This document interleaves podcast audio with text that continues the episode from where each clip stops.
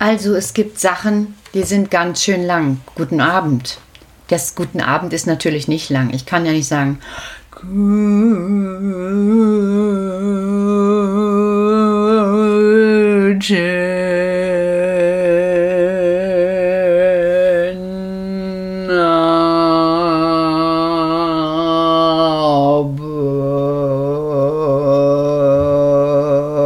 Abend. Dann hört mir ja keiner mehr zu. Also ein guten Abend ist kurz. Aber es gibt Geschichten, die sind ganz schön lang. So lang wie unser Podcast, schon acht Wochen lang. Das ist schon eine ganz schön lange Zeit, finde ich. Und da sind so viele Worte entstanden. Wenn ich jetzt jedes Wort zählen würde, was meint ihr, wie viele Worte hier gesprochen worden wären? Und wenn ich dann noch dazu zählen würde, wie viele Worte gehört wurden, von so vielen Menschen am anderen Ende, die jedes meiner Worte gehört hätten. Also ich mache zum Beispiel ein Wort, zum Beispiel Kindergarten. Das sage ich, dann ist es ja ein Wort, Kindergarten. Und dann hörst du das und du das und ganz viele andere Menschen. Und dann ist das Wort unendlich oft in der Welt. Das ist unglaublich, ne? Und ich kann es auch nicht mehr zurücknehmen. Also wenn ich jetzt sage, ich möchte das ausgesprochene Wort, was ich jetzt gesagt habe, Kindergarten, wieder zurücknehmen, dann geht das ja gar nicht. Das ist ja schon in der Welt. Das ist spannend. Wenn ich einmal was gesagt habe, dann ist das in der Welt. Aber es gibt noch eine andere Möglichkeit, so dass was nicht in die Welt kommt, sondern nur in meiner Welt bleibt. Wenn ich was denke, dann, oh Entschuldigung, bleibt das nur in meiner Welt. Du weißt ja dann nicht, was ich gedacht habe.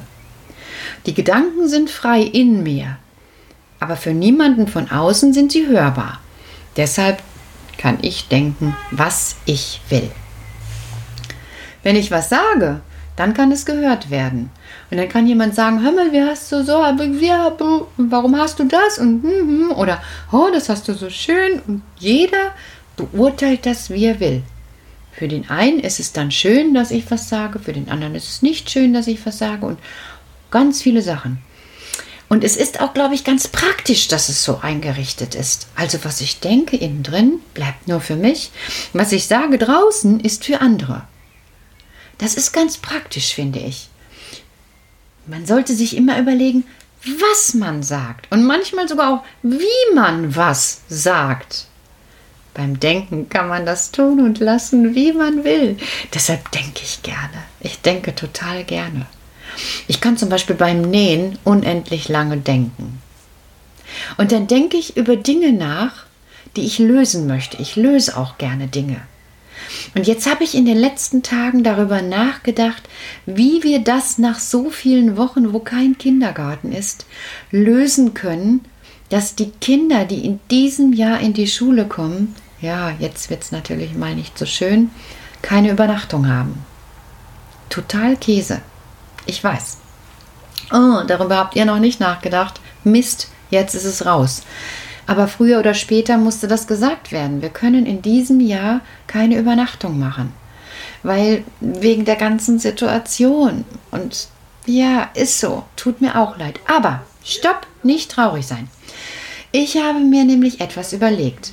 Also das fing so an, dass ich zuerst mit der Jule geappt habe. Und dann kam auch so das mit Übernachtung und äh, und wie man das machen kann und mm, und ich habe gesagt, ich glaube, wir haben schon eine Idee. Und dann hatte die Jule eine Idee und dann hatte ich wieder eine andere Idee. Und dann habe ich am nächsten Morgen mit Sonja gesprochen und habe gesagt, hör mal, ich habe eine Idee. Und dann hatte ich eine Idee, wie wir nicht übernachten, aber trotzdem, wo jeder zu Hause sitzt an seinem Ort, trotzdem gemeinsam eine Übernachtung machen. Weil in den Gedanken geht das alles. Und in meinen Gedanken hat das funktioniert. Dafür brauchte ich was für jedes Kind. Habe ich heute schon bestellt. Verrate ich nicht. Weiß noch nicht mal der Carlo. Und auch nicht die Yoshi und die Pippa und der Otto.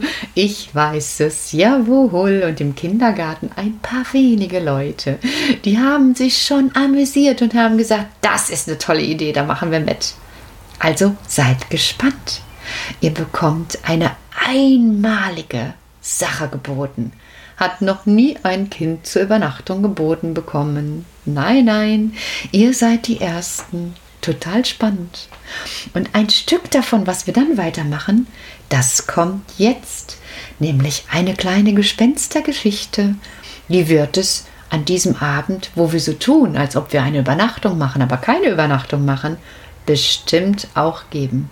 Aber hier die für heute Abend. Ihr wollt eine Geschichte hören, in der ein Gespenst vorkommt? Was ist denn ein Gespenst? Sowas mit einem weißen Tuch und zwei Augenlöchern. Ja, und wo gibt es Gespenster? In alten Schlössern und Burgruinen. Es gibt auch Leute, die sagen, es gibt gar keine Gespenster. Der Vater war so einer, der sagte, es gibt gar keine Gespenster. Die Mutter war sich nicht so ganz sicher, ob es Gespenster gibt. Aber Eike und Julia wussten es genau, es gibt Gespenster. Sie kommen nachts, schlüpfen durch Schlüssellöcher und Fensterritzen und jaulen da herum und machen Leuten Angst, die Angst vor Gespenstern haben. Einmal waren Eike und Julia mit ihren Eltern verreist. Da kamen sie zu einer Burgruine. Hier gibt's bestimmt Gespenster, sagten die Kinder. Ach was, sagte der Vater, Gespenster gibt's nicht. Sie gingen kreuz und quer durch die Burgruine und guckten in alle Ecken und auch ins Burgverlies. Aber sie fanden keine Gespenster. Seht ihr, sagte der Vater, ich hab mal wieder recht. Warte nur ab, sagten die Kinder. Wir wollen hier mal übernachten. Was? Hier in der Burgruine wollt ihr übernachten? fragte die Mutter. Das mache ich nicht mit. Bei jeder Burgruine gibt's auch ein Hotel, sagte der Vater. Wir können ja im Hotel übernachten. Und richtig. Gar nicht weit von der Burgruine stand ein Hotel, und sie gingen hin und fragten den Portier, ob er zwei Zimmer frei habe. Äh, sagte der Portier, zwei sehr schöne Zimmer mit Balkon und Blick auf die Burgruine. Die nehmen wir, sagte der Vater, und dann schleppten sie ihre Koffer aufs Zimmer, und nach dem Abendbrot gingen sie bald ins Bett, weil es inzwischen so spät geworden war.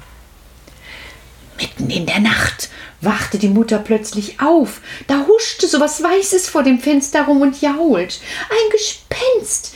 Die Mutter weckt den Vater auf und sagt: Du, vor dem Fenster ist ein Gespenst. Ach Quatsch, sagt der Vater, es gibt keine Gespenster, lass mich schlafen. Also der Vater schläft wieder ein und die Mutter schläft auch wieder ein. Aber nach einiger Zeit ist da wieder so ein Geräusch am Fenster und ein Hin- und Herhuschen. Und diesmal wacht der Vater auf und sieht das Gespenst vor dem Fenster. Hau ab, sagt der Vater, dich gibt's doch gar nicht. Und dann dreht er sich einfach auf die andere Seite und schläft weiter. Aber so leicht wird man ein Gespenst nicht los. Das Gespenst macht sich ganz dünn und schlüpft durch eine Fensterritze ins Fenster hinein. Im Zimmer macht es sich wieder dick und dann sucht es im Zimmer herum, ob es da irgendwas gibt, womit man den Eltern einen Streich spielen kann. Und dann sieht das Gespenst, nicht nachmachen, ein Wasserhahn und dreht den Wasserhahn auf und macht den Ablauf zu. Das Wasser läuft und läuft und läuft und läuft und schließlich läuft das ganze Waschbecken über. Und es läuft immer mehr Wasser ins Zimmer und das Gespenst kriegt nasse Füße und springt im Wasser herum. Aber das macht ihm Spaß. Das Wasser steigt im Zimmer immer höher, die Stühle fangen an zu schwimmen, der Schrank kippt um und Vaters Anzüge und Mutters Kleider fallen ins Wasser, der Nachttisch schwimmt los und der Wecker hinterher und die Nachttischlampe auch. Und schließlich fangen auch die Betten an zu schwimmen. Zuerst wacht die Mutter auf und denkt, das schwankt ja alles so komisch.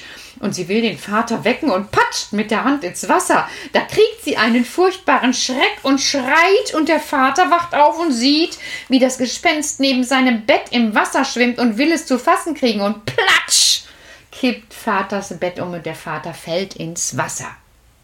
Also, jetzt schwimmt der Vater im Wasser und will das Gespenst fangen, aber das Gespenst kann schneller schwimmen und so schwimmen sie um Mutters Bett herum, das in der Mitte des Zimmers schwimmt. Von dem Geplätscher des Wassers und von Mutters Schreien und Vaters Schimpfen werden schließlich im Zimmer nebenan die Kinder wach. Sie schleichen auf den Balkon und gucken von da aus durchs Fenster in das Zimmer der Eltern. Als sie da den Vater immer um Mutters Bett herum hinter dem Gespenst herschwimmen sehen, müssen sie unheimlich lachen. Das hört der Vater und schimpft noch mehr. Ich schwimme hier schon eine halbe Stunde hinter dem Gespenst her und ihr lacht noch darüber. Siehst du, sagen die Kinder, du wolltest ja nicht glauben, dass es Gespenster gibt. Wir haben doch recht. Schließlich wird dem Vater das Geschwimme doch zu dumm. Er schwimmt zum Telefon, das auch irgendwo herumschwimmt, und ruft den Portier an. Ja, bitte? Also hören Sie mal, in Ihrem Hotel gibt es ja Gespenster. Wie bitte? In Ihrem Hotel gibt es Gespenster. Aber nein, mein Herr, es gibt doch keine Gespenster und in unserem Hotel schon gar nicht. Was sagen Sie? Es gibt keine Gespenster, also bitte, ich schwimme schon seit einer halben Stunde hinter einem Gespenst her. Wie bitte? Sie schwimmen hinter einem Gespenst her? Aber mein Herr, ich muss mich doch sehr wundern. Man kann doch in unserem Hotel nicht im Zimmer schwimmen. Bitte, überzeugen Sie sich selbst, schreit der Vater ins Telefon. Kommen Sie mal rauf in unser Zimmer. Ja, sofort. Ein Augenblick mal, sagt der Portier und denkt, Pse, der hat doch nicht alle Tassen im Schrank. Ja, und dann hat der Vater den Hörer aufgelegt und das Telefon weiterschwimmen lassen. Und der Portier geht die Treppe rauf, hört hinter der Tür ein so komisches Rauschen und Plätschern und klopft an. Ja, kommen Sie nur rein, ruft der Vater von drin. Ja, und dann merkt euch diese Stelle.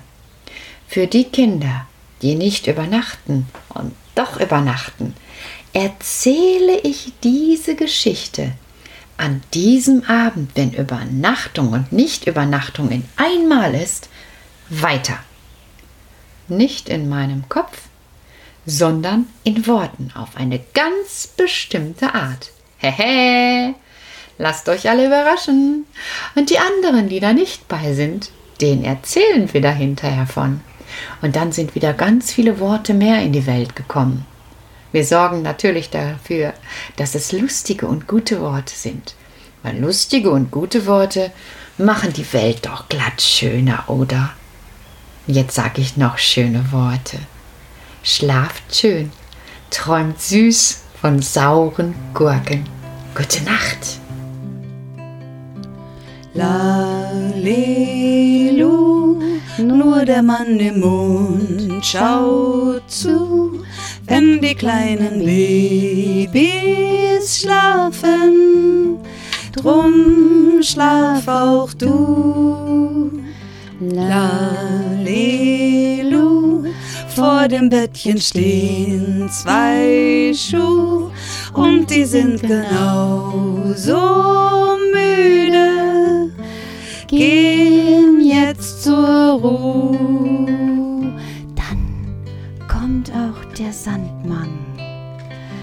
Noch leiser tritt er ins Haus, sucht aus seinen Träumen dir den Allerschönsten aus. Lalelu,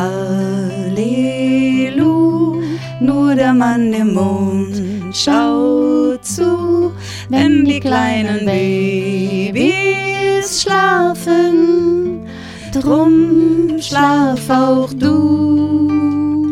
Lalelu, vor dem Bettchen stehen zwei Schuhe und die sind genau so müde geh jetzt zur Ruhe. sind alle die Sterne dann oben am Himmel erwacht. Dann sing ich dir so gerne ein Lied zu dir durch die Nacht.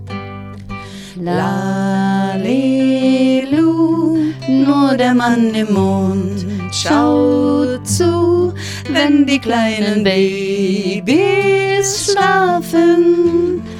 Drum schlaf auch du. Lalelu, vor dem Bettchen stehen zwei Schuhe und, die sind genauso müde. Gehen auch alle jetzt zur Ruhe.